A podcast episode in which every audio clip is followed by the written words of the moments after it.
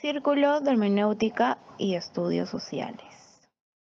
Buenas noches, amigos del Círculo Hermenéutico de Estudios Sociales, CIER. Tenemos en esta ocasión el honor de presentar a un ponente muy valioso de la hermana República de Brasil. Me refiero a José Nilton de Meneses Mariño, filósofo brasileño y abogado. Eh, él es subdirector de la Escuela de Derecho del Superior de Derecho, también director del Instituto Brasileño de Derecho de la Familia. Ha hecho investigaciones vinculadas al grupo Teoría Crítica Literaria y Teorías de Críticas de la Educación.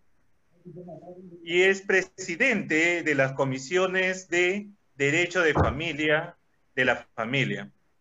Su ponencia, eh, de la cual nos sentimos honrados y curiosos al mismo tiempo, es la siguiente.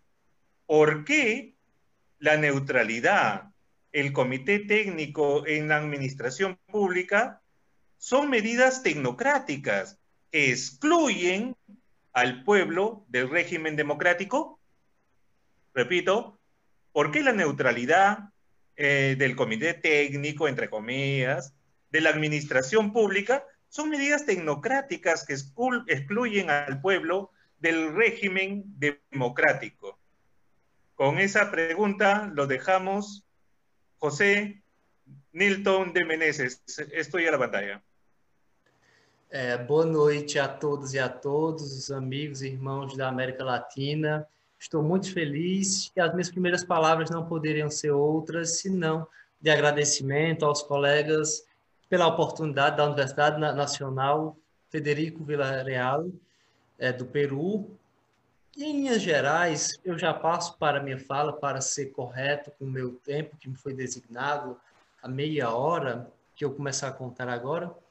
E, em linhas gerais, eu vou falar acerca do neoliberalismo, desde a concepção do, do Estado até o homem, e como a pandemia do novo coronavírus chega e rompe e mostra como é falacioso a partir da realidade do Brasil. Antes disso, é preciso informar que eu pretendo ler um texto que previamente eu fiz para melhor concatenar as ideias e fazer esta organização. De início, eu quero não há como não falar sobre e aí eu queria deixar em primeiro momento fazer duas estações do professor Paulo Bonavides acerca do neoliberalismo que diz muito sobre o intuito da, da minha fala. Passo a citá-lo. Não, não estamos a escrever a proposta nem a minuta de um tratado de paz com a ideologia neoliberal, senão que lhe fazemos uma declaração de guerra, declaração formal mesmo. Passo para outra citação que já emendo com a minha fala. Ao invés de república livre, justa e solidária do artigo 3 da Carta Magna, instaurou-se, pois, a opressão do suzerano, que na presidência governa com medidas provisórias, leis injustas e atos inconstitucionais. O país está fadado a ser, nesse regime, uma organização de súditos e vassalos, não um povo de homens livres, cidadãos honrados, mas o povo saberá reagir. Isso o Paulo Bonavides escreveu ainda na década de 90, mas parece que foi dito hoje, já que a gente está sob a égide de um governo do Jair Bolsonaro, que primeiro tem ponto, ele não está dentro do ciclo democrático, ele não pode ser alinhado nem à direita, nem à extrema direita, ele está fora, porque ele não tem nenhuma fé nas instituições, não acredita, deslegitima, é populista, ele negou a doença do coronavírus, depois, mas ao mesmo tempo ele denomina de vírus chinês, como se fosse uma invenção da, da China, não acredita nos processos democráticos, não acredita no voto, a, como o Trump acredita que houve fraude nas eleições, diz que o país começou falando que era só uma gripezinha, depois propagou uma, um remédio que não tem eficácia nenhuma, foi provado. Semana passada disse que com a marca de 160 mil mortos, ele diz que o país é um país de maricas. Bem, e aí eu passo já a minha fala, querendo dizer que vou lançar mais provocações do que fazer propriamente prognósticos, pois todos, quase todos os filósofos que tentaram prever o que ia acontecer pelo coronavírus erraram. E aí eu estou mais como a Clarice Lispector lá na, nas primeiras frases da Paixão segundo GH, que diz: estou procurando, estou procurando, estou tentando entender, estou tentando escrever e pensar esse momento. Escrevendo e falando, eu vou pensando com vocês. Passo a leitura. O termo neoliberalismo é polissêmico, pois reúne sob sua terminologia diversos espectros sociais, políticos, econômicos e ideológicos. Sua manifestação é diversa, plástica e se estabelece em relação de dependência com formas sociais e estatais anteriores desde o colóquio Walter Lippmann, em 1938, e a reunião da, da Sociedade Montpellier, que data de 1947, que são marcos do pensamento neoliberal, tem-se mais nesta arena um ambiente de divergência que propriamente um consenso, para utilizar um termo do professor Daniel Pereira de Andrade. Apesar de consistir em um fenômeno de alcance global, ele é variável, o neoliberalismo, depende do local e do tempo. Pois, como diz a cientista política Wendy Brown, o neoliberalismo não pode ser tomado como, uma, como dotado de onipresença e totalidade. Alexandre Moraes da Rosa nos diz que, ao abordar a sociedade Montpellier, como ele diz que ali é um movimento de origem do pensamento da prática neoliberal, e pontua que desde os primeiros escritos oriundos desta organização, tem-se uma crítica ao modelo de Estado que se instituiu pós-Segunda Guerra ou seja, o estado de bem-estar social, que na América Latina, nesses países ditos da periferia do capitalismo, não chegou necessariamente a se concretizar. A gente teve diretrizes que poderiam chegar até ele, mas que não chegaram. À medida que devia se afastar de, deste estágio estatal, creditava-se ao mercado, devido à sua capacidade autorregulatória regular as pessoas e a sociedade. Neste contexto que Friedrich Hayek compreende o Estado de Direito sobre as lentes do neoliberalismo como um ideal político que não deveria se imbuir de realizar justiça social, mas tão somente estabelecer bases formais para o capital privado, sob risco de não cumprir este itinerário absenteísta. E aí ele estaria atuando de maneira discriminatória. Com isso, o chamado direito de segunda e terceira dimensão, quais sejam igualdade e solidariedade, que visam a prestação positiva por parte do Estado não estão a cargo do aparelho estatal, pois se estivessem, haveria uma usurpação da esfera social privada. Esse arquétipo não significa que o modelo estatal seja impedido de intervir na nossa sociedade, não é isso. Ele pode fazê-lo na medida em que seja estritamente necessário para preservar a sociedade de direito privado e essa ordem econômica. Este arquétipo ocasiona, consoante o jurista e historiador do direito português Antônio Manuel Espanha, uma subversão do modelo jurídico pelo neoliberalismo, em especial no que concerne a sua suspensão ou enfraquecimento do direito público, democrático e legitimamente estabelecido pela, pela preponderância do direito privado. Ao tomar o neoliberalismo enquanto uma racionalidade governamental, e aqui eu estou pegando a teoria do Pierre Dardot e do Cristiano Lavallo, eu não estou negando a sua vertente como ideologia e como política social, eu só estou enfatizando outra. Pense que este é um componente que estrutura e organiza o Estado, governantes, governados, mas não é o único. Como a Brown vai dizer, não é uma única racionalidade. Ao tempo que ele constrói o mundo, também por este é moldado. E aí a Anne Brown vai nos lembrar que a prática neoliberal também atua como mecanismo que destrói essa liberdade de exercício da, da soberania dos estados e dos indivíduos. Essa estrutura se estabelece mediante a generalização da forma empresa, que o Foucault já vai falar no nascimento da biopolítica, que passa a ser um modelo de subjetivação e de superação da, das relações de troca pela concorrência. É muito importante isso. Neste sentido, Pierre Dardot e Christian Laval vão dizer que o neoliberalismo não pode ser definido como um conjunto de discurso, práticas pode ser de, definido como um conjunto de discursos, práticas e dispositivos que determinam um, um novo modo de governo do, dos homens, segundo esse princípio universal de concorrência. E aí, o teórico italiano Maurizio Lazzarato vai dizer que a estratégia liberal não é econômica sem ser ao mesmo tempo subjetiva. Este processo consiste no desdobramento do modelo econômico para fazer dele um modelo de existência, seja nas relações sociais, seja do sujeito consigo mesmo. Tal autogoverno do sujeito tem por parâmetro normas estabelecidas pelo neoliberalismo. A multiplicação da forma empresa no interior da sociedade é, para Michel Foucault, o núcleo da política neoliberal. Este encadeamento de relações e práticas, para ser Foucaultiano, tem que ter essa análise prática, possui como resultado a formação de um sujeito, o homo economicus da concepção neoliberal. E aqui eu vou citar o Pierre Dardot e o Christian Laval. O novo sujeito é visto como um proprietário de capital humano, capital que ele precisa acumular por escolhas esclarecidas, amadurecidas por um cálculo responsável de custos e benefícios. Os resultados obtidos na vida são fruto de uma série de decisões e esforços que dependem somente e só do indivíduo.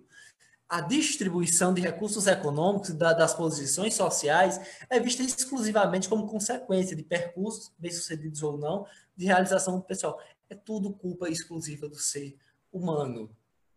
O homo econômico, enquanto referente do discurso neoliberal, somente foi possível devido ao deslocamento epistemológico que inseriu a subjetividade humana como núcleo da racionalidade econômica. Este não é mais o sujeito do neoliberalismo, do liberalismo, que era o homem, o parceiro de trocas. Mas no neoliberalismo, ele é um empresário de si, que vive da competição. Ele é seu produtor ele é quem se forma, ele faz a melhor versão de, de si mesmo, é o homem enquanto empresa. Já quanto ao Estado, infere-se a partir de, deste panorama que as responsabilidades públicas são transferidas do Estado para os próprios indivíduos, já que estes não são os únicos, já que estes são os únicos responsáveis por si mesmos, tendo por terreno o mercado e as desigualdades. Estas, as desigualdades, iriam promover uma igualdade entre os seres humanos através dessa concorrência promovida pelo mercado. Os sujeitos, por seu turno, estariam no comando de sua própria existência. As vitórias ou as derrotas seriam resultado de suas ações. Os seres humanos não são tomados como detentores de direitos, não, mas como empresas. São atores onipresentes do mercado, para usar um termo da Wayne Brown. Nesse sentido, a política social deve intentar não a transferência de renda, mas a generalização da capitalização dos indivíduos, que eles têm que enfrentar os seus riscos. O cidadão sacrificial, para Wayne Brown, é aquele que tem sua própria existência oferecida, dada, para a realização de um projeto de crescimento econômico. Neste ponto, com Walter Benjamin, tem-se que o capitalismo tem-se o capitalismo como um fenômeno essencialmente religioso, devendo deste modo ser percebido como uma religião. O culto que ele celebra é sem trégua nem piedade. Ademais, insiste o filósofo que uma das características deste capitalismo, em sua dimensão teológica, é a passagem da expiação para a culpabilização. Esta, a culpa, é incessante e tende a se tornar universal.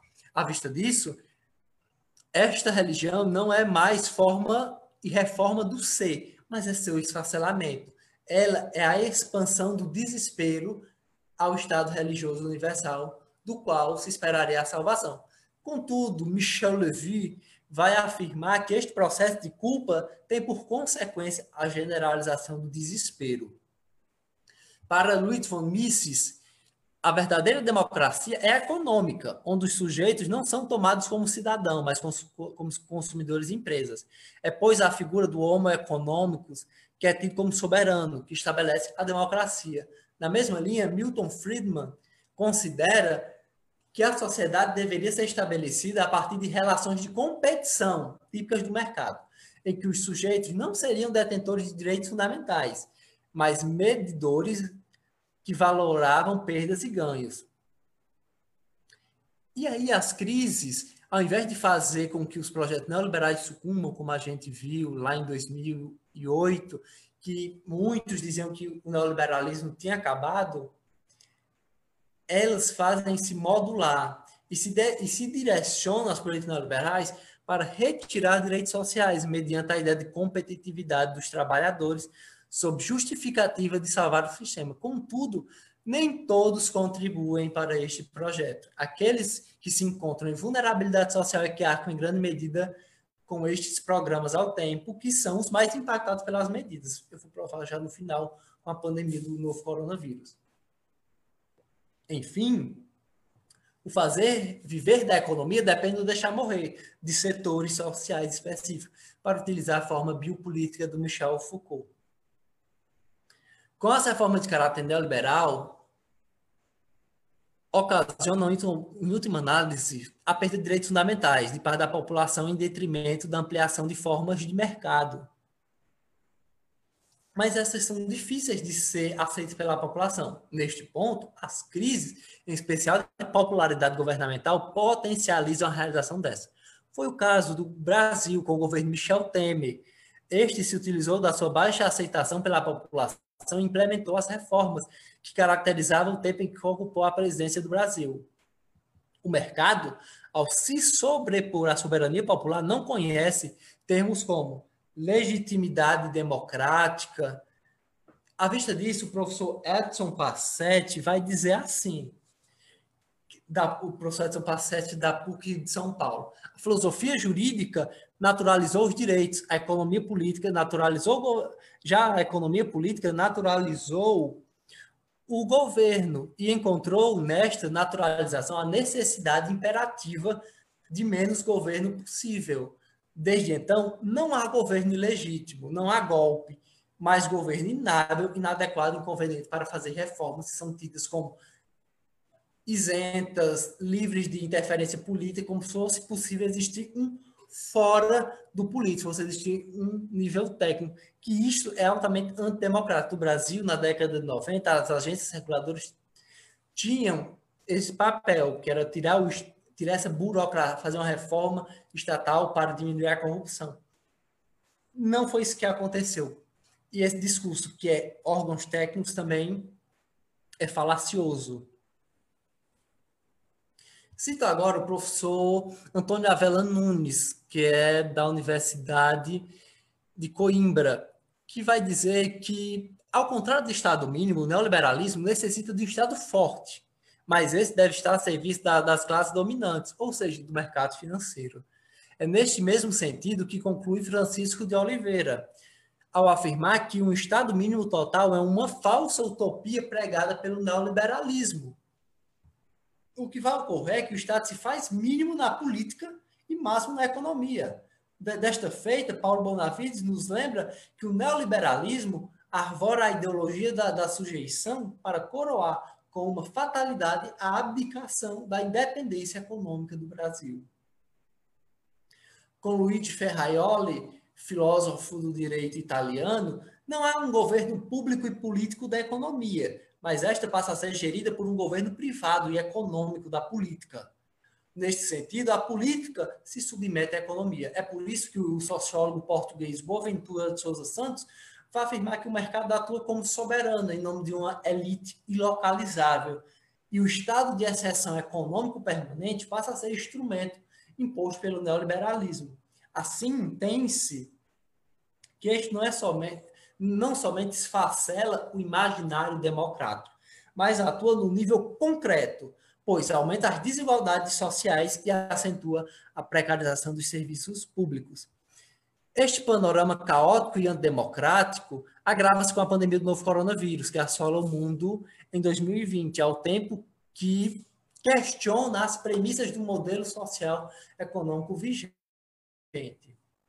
Em dezembro de 2019, na cidade de Wuhan, na China, várias pessoas apresentaram sintomas que remetiam a um tipo de pneumonia, que a princípio possuía causa desconhecida. Após o sequenciamento de amostras do trato respiratório inferior, chegou-se à conclusão que se tratava de um novo coronavírus, denominado SARS-CoV-2, causador da doença Covid-19. De Sartre, o coronavírus é um tipo de vírus que atinge tanto animais não humanos como os humanos. Nestes humanos, ocasiona infecções respiratórias em graus distintos, indo de um resfriado comum até doenças graves, como a síndrome respiratória aguda grave.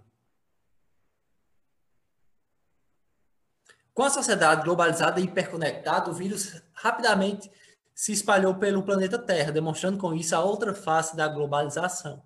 Em 30 de janeiro de 2020, a Organização Mundial de Saúde declarou emergência de saúde pública de importância internacional.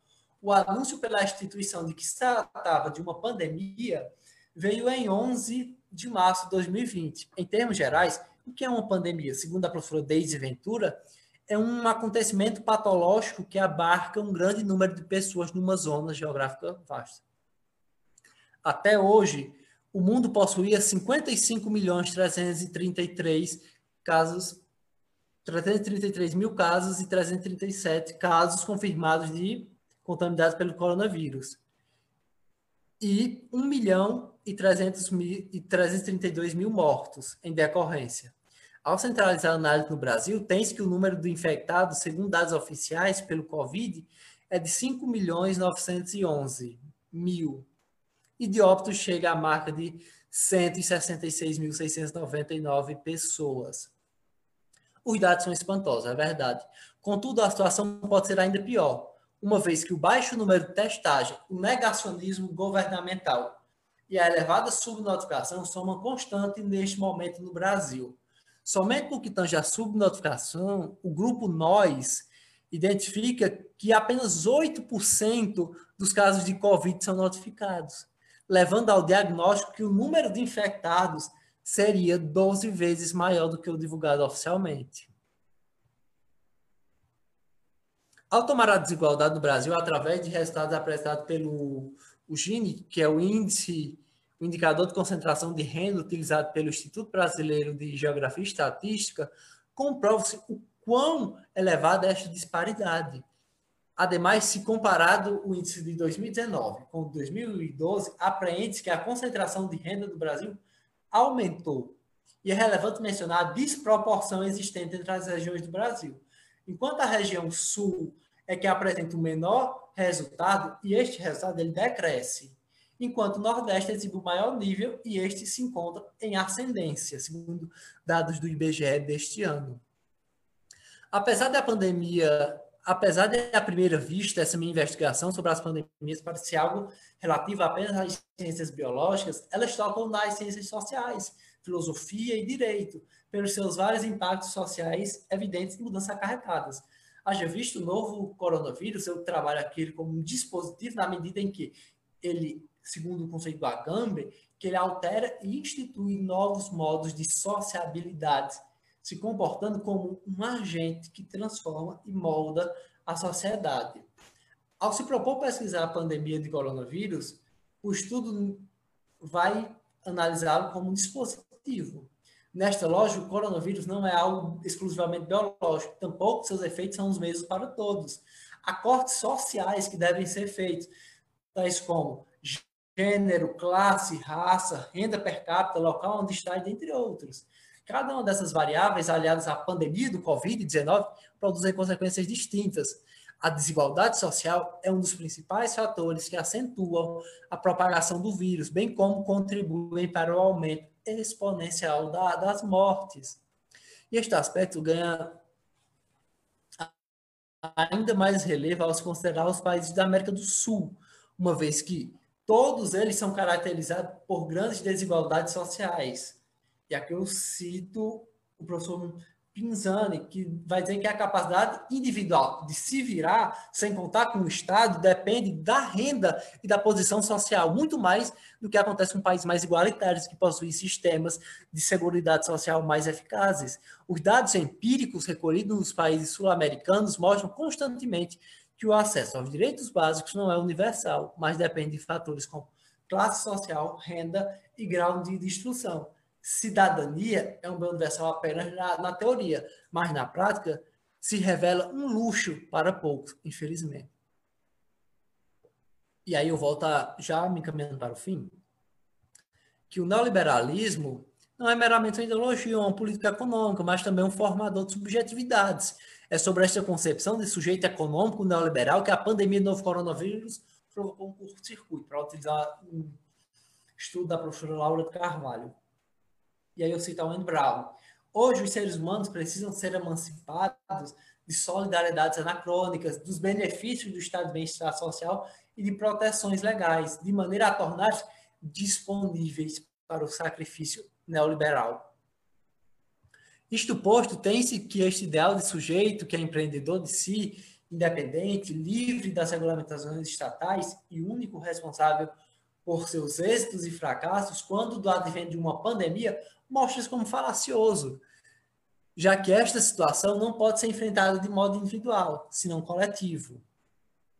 E aí, a epidemia nos coloca perante a debilidade desta razão neoliberal, centrada na meritocracia e no sucesso, na construção do capital humano e do capital saúde, onde cada um tem que criar seu próprio seguro de saúde e assumir seus próprios riscos sem nada dever ao Estado. A professora Sandra Capone diz isso.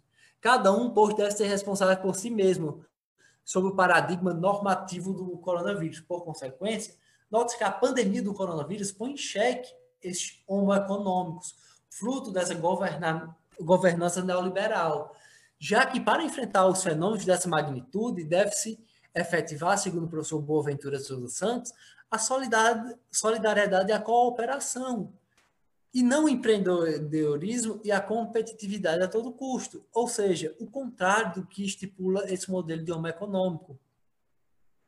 Ademais, conforme o juiz e jurista Rubens Casara, racionalidade neoliberal, ao transformar todos em objetos a serem negociados e descartados, generaliza para as relações sociais a lógica de que o outro não é um sujeito de direito, mas um concorrente.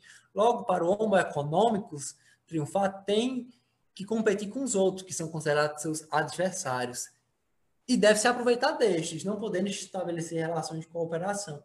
Com a pandemia do novo coronavírus, este discurso é deslegitimado, na medida em que somente o esforço coletivo é capaz de enfrentar a situação de modo eficaz. Como exemplo, cita-se que, em termos gerais, não adianta o sujeito fazer isolamento social se os demais não fizerem. Do mesmo modo, possuir plano de saúde privado não é garantia de vida, pois se todos adoecerem, não há leite suficiente, mesmo na iniciativa privada. O cuidado de si, para citar um termo do Foucault, e o cuidado dos outros deve convergir. Deste modo, a atual pandemia mostrou a interdependência dos seres humanos e a responsabilidade coletiva que deve existir, bem como a falácia do discurso do homo econômicos do neoliberalismo. Para encerrar, cito o padre Antônio Vieira, que no século XVII vai dizer: Peço desculpas por esta longa, mas eu não tive tempo para ser breve. Obrigado a todos e a todas.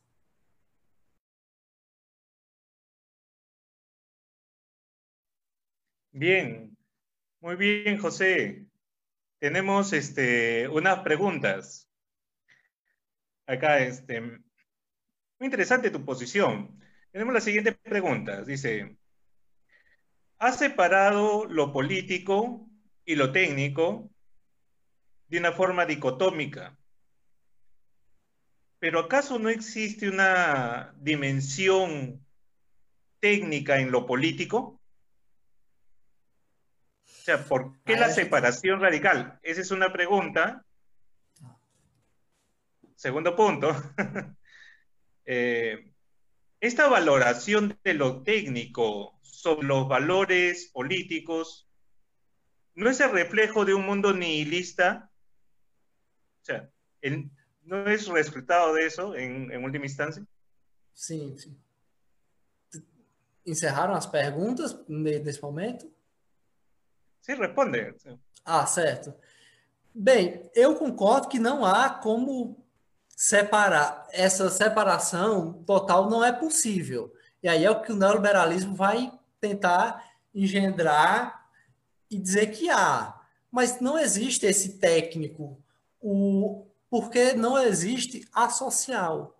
Até o vírus, que é eminentemente biológico, ele tem uma reverberância social, como eu falei. Então, eu não concordo com essa diferença neoliberal. Não sei se deu para entender bem, mas eu quis apontar que, ao criarem essas agências reguladoras, no caso do Brasil, essas políticas neoliberais, elas dizem isso. Eu assisti a uma semana atrás uma proposta de um candidato que dizia que ia fazer um comitê técnico, que não era político.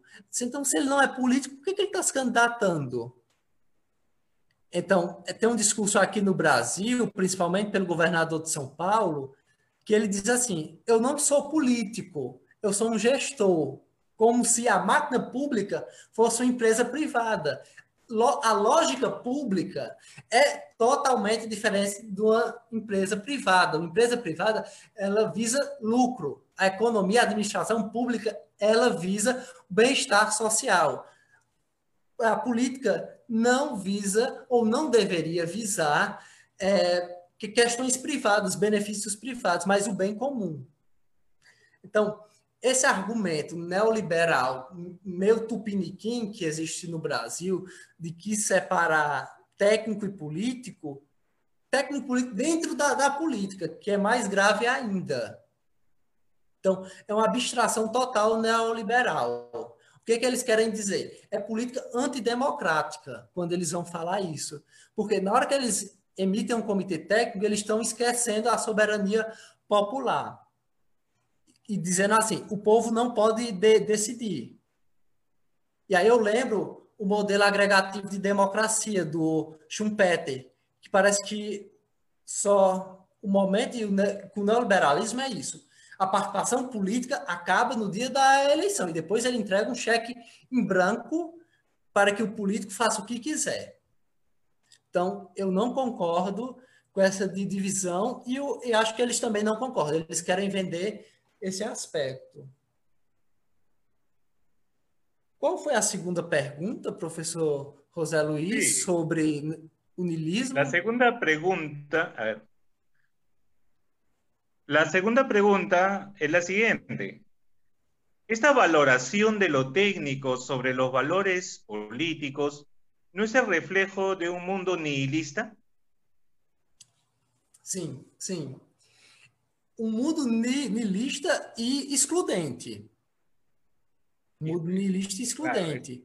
Porque eu acho que essa questão técnica ela é muito mais para manter o status quo de uma determinada elite política, nem, nem, nem sempre intelectual, porque aqui, se você for considerar o presidente da República ele é um homem de 140 palavras, ele só sabe se pronunciar no Twitter.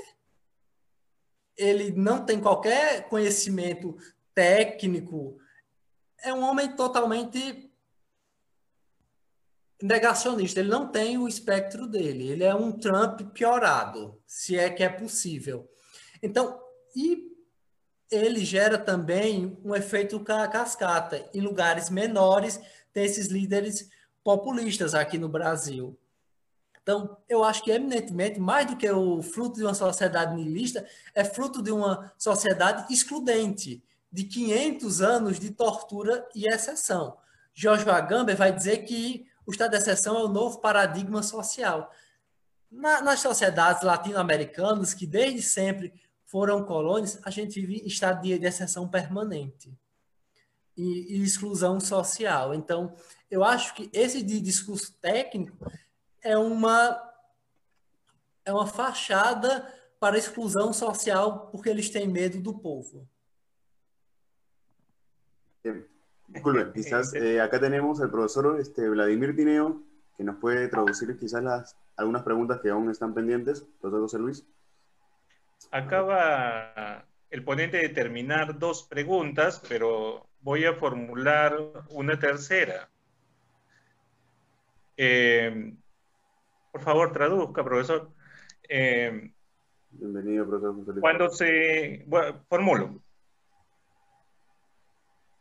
Cuando se establece la, el, el problema de lo técnico en el gobierno, siempre se menciona la siguiente paradoja, que si el gobierno fuera completamente democrático, se tardaría demasiado para resolver algunos problemas que por su complejidad eh, requieren tiempo, lo cual excluye ciertos elementos democráticos y prioriza ciertos elementos técnicos. Por ejemplo, si hay que decidir un tema entre 350 millones de habitantes, que es la población de Estados Unidos, pues resulta bastante lento y los técnicos tendrían que hablar más rápido, ¿no? Los técnicos podrían hacerlo de una manera más veloz. Espera un momento. Bueno, ¿me escuchan? Sí. Señor Herrera, ¿qué tal, compañero Herrera? Compañero ¿Cómo por estás? compañero. ¿Cómo estás? Un gusto. Me- vamos a repetir la pregunta, não escutando bem. Bom dia, boa noite, senhor José, José Newton. Meu nome é Vladimir e eu vou fazer o, o tradutor e acho que também o intérprete para, para ter um bom, uma, uma boa conversa, tá? Uma boa conversa. Tá, Certo. fala, fala devagar. O senhor Herrera vai falar devagar e eu faço a tradução, certinho? Beleza. Beleza, então, José. Eh, eh, eh, Mr. Herrera, me Sí, hablas poco a poco y yo le hago la traducción. Así me das un espacio y yo le hago la traducción. ¿Te parece? Ya, perfecto. Ya. Vamos. ¿Cómo, cómo afrontar los ¿Cómo- cómo? problemas de alta complejidad? Ya. ¿Cómo, Dem- cómo, cómo eh, nos podemos eh, afrontar os problemas complexos eh, que la sociedad exige na sociedade que, pre- que a sociedade precisa cuando el consenso democrático eh, Cuando- es por su naturaleza lento? quando o consenso da democracia é, de, é devagar, né? Hum, entendi. Es por su naturaleza lento. Por ejemplo, Por si se tiene ejemplo. que decidir una ley entre toda la población, resulta muy lento a, a diferencia de si lo decide un conjunto de técnicos. Por exemplo, quando a gente é, é, vai fazer uma lei que é, é do parlamento, né? Sim, sim. Ele, ele está falando, tipo assim, quando, como, como é devagar todo o processo, né, de, para fazer uma lei do parlamento. Isso é isso? Seria como co- conciliar essa vontade popular se o consenso é demorado? É mais ou menos isso a pergunta. Uhum. Ujú. Bem, e a, então seria é, espécies, e aí é uma proposta já que não é nova, mas é a questão de assembleias públicas. Não seria, claro, que quem tem um mandato eletivo, o político, ele tem, de certa forma, uma liberdade dentro da- das instituições, mas essas instituições, elas também têm que tender à democracia. E aí eu não estou fazendo nenhuma análise meta-instituições, mas eu acredito no papel das instituições para promover essa superação. Logo, eu acho que esse modelo de democracia participativa seja o melhor componente. Como? O Fórum Mundial Social, que aconteceu em Porto Alegre, acho que no começo do século. É, professor Boaventura, essa democracia participativa. Fazer assembleias públicas que possam ouvir. Então, o que eu questiono aqui é a ausência de povo durante o mandato eletivo. Não que seria o povo que iria de- decidir e consenso. Porque vamos lembrar que talvez democracia seja tudo menos consenso. Consenso talvez seja o que o Carl Schmitt vai falar na seria uma ditadura, um estado de exceção, consenso, essa sociedade planificada que consenso. Antes de tudo, eu acredito no modelo agonístico de democracia da professora Chantal Mouffe, que aí não é um- uma exclusão, mas é, e jamais é abolir o conflito, mas é que o político possa se associar a esse co- conflito e dirimir para uma direção social. E aí, e aí, não, e aí a diferença do modelo agregativo ou das questões mais liberais, que querem acabar com o conflito e logo esvaziar o político. O que a gente quer é que as instituições tenham uma participação popular maior, mais do que somente o voto. Mm, interesante, muy bien. Eh, no sé si tenemos tiempo, una pregunta más. Eu tenho, tenho uma. Posso ser eu uma? Ah, Aunque solamente uma parte. Claro, claro. Ya. eh, lo voy a hacer en español, sí, en dos partes, español y portugués. Eh, señor José Milton, esta propuesta de, de- de participación política, una, de una democracia participativa, es de una tendencia, eh, ¿de qué tendencia estamos hablando? Eh, si es que estoy eh, equivocado, ¿es una tendencia socialista, una tendencia liberal? ¿Es una nueva propuesta, não? É, entendeu?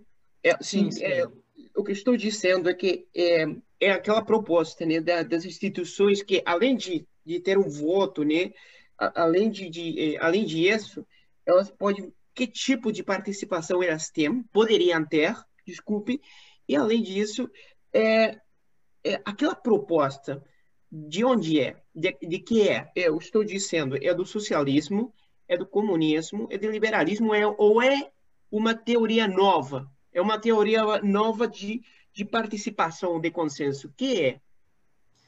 Bem, é, não é uma é, teoria que venha do comunismo, tampouco um liberalismo estrito, mas aí eu volto um pouco também, apesar da Chantal Mouffe falar lá com lá, claro, naquela questão da hegemonia socialista, eu ah, penso mais, até com a professora Hannah, a Hannah Arendt, que totalitarismo e comunismo não são tão diferentes assim, por essa exclusão. Então, é até uma questão. No Brasil, a Hannah Arendt é tida como uma pensadora super de esquerda, não sei o que. Não tem nada disso. A militância acha que é, mas não. É uma fé também no direito, como a Hannah Arendt tinha, e uma fé nas instituições. Então, as instituições seriam é, instrumentos de modificação social a partir da, da inclusão popular. E aí seja em, em momentos em que sejam ma, mais escutados di, di, diretamente, aí os fóruns, comunidades sociais, até a participação de igrejas, porque quando a gente fala igreja, nós estamos no momento que as igrejas são mais conservadoras e é para golpe, mas temos que pensar que religião, lá para a antropologia, é um conceito aberto. Tanto ateísmo como religião, em momentos extremistas, ele podem causar muito mal, mas, mas, também pode ser modificações. Teologia da, da libertação, no contexto latino-americano, é um processo disso, mas é uma teoria que visa as instituições, primordialmente. E aí volta o que a minha proposta é, e aí também pode ser considerado um pouco conservador, é uma fé no espírito constitucional. É que vige a Constituição. Então, assim, eu acho que nenhum comunista seria, não poderia ser chamado comunista, crer num pacto fundante e numa Constituição não é uma coisa muito comunista, nem é mais conservadora. Porque muito mais importante do que defender a Constituição é defender o espírito constituinte democrático. Vladimir, pode falar. ¿Puedo hacer una última pregunta? Pode. Eh, sí, ya bueno, una, una última pregunta. Ya. Entonces, entonces, la propuesta es una reforma constitucional para que las instituições sejam mais ativas. Então, é, é o que estou entendendo. Eu, eu, falo eu faço a pergunta porque nesse momento, né, nesse momento, na Latinoamérica, no Chile, na Argentina, né, no Brasil, a gente está falando, né, está querendo também fazer uma mudança na Constituição. Então, o que você está dizendo que essa teoria, essa teoria é também parte de aquela proposta de mudança. Então, isso é reformismo. Eu estou entendendo o reformismo porque eu estou pensando em Hutchinson, o mestre de Adam Smith. Não, Hutchinson era social, era porque está morto. Não, ele é socialista. Não? Então, então, é, e eu desculpe que eu faça pergunta se aquela aquela teoria comunista liberal é porque é, é dar uma clareza nesse sentido, entendeu? É uma clareza porque a gente, quando a maioria de pessoas aqui no Peru, quando você fala uma coisa diferente do que a estrutura normal, então eles pensam, ah, não, aquele cara é comunista, entendeu? Então, é por isso que eu queria, eu queria falar isso, né? Mas eu acho que não é. Não é, eu, eu já entendi que é. Não, mas está de boa.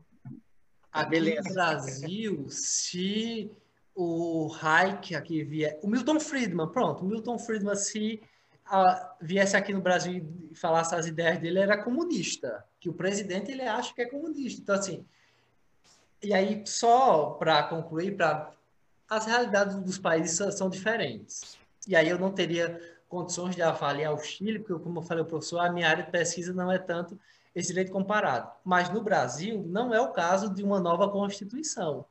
Um jurista norte-americano, Bruce Arkman, disse que sim, mas não, o Brasil não precisa de nova Constituição, a gente precisa fazer valer a que já tem, que é a mais democrática. Se propor uma nova Constituinte com esse Congresso que está aí, vai vir coisa pior, porque assim, bandido bom Ah, aqui é bandido morto. Ah, tá. Eu estou falando da.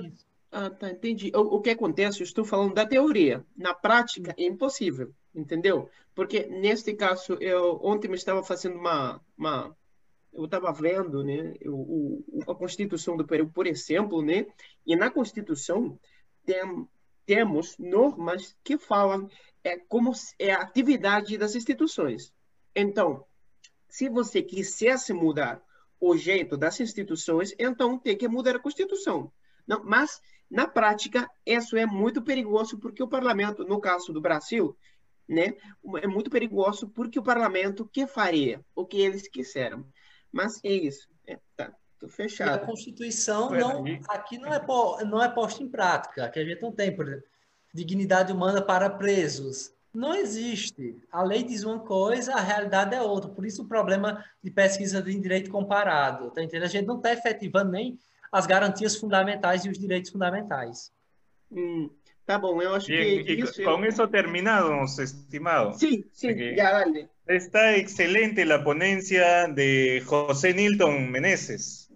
Realmente muy interesante y han habido y han surgido nuevas preguntas constantemente porque la ponencia da para mucho. Te agradezco, José Nilton Meneses, tu ponencia. Igualmente al profesor que ha traducido, como profesor de filosofía también de la Universidad eh, Villarreal. Todos venimos por ahí y al Círculo de Hermenéutica y Estudios Sociales HERE por esta oportunidad y esta conferencia muy interesante. Buenas noches y nos seguimos viendo. Esto continúa. Mañana tenemos para toda la semana eh, más conferencias, más eh, reflexiones y más preguntas. Con nosotros, buenas noches. Nos vemos. Cuídense. Círculo de Hermenéutica y Estudios Sociales.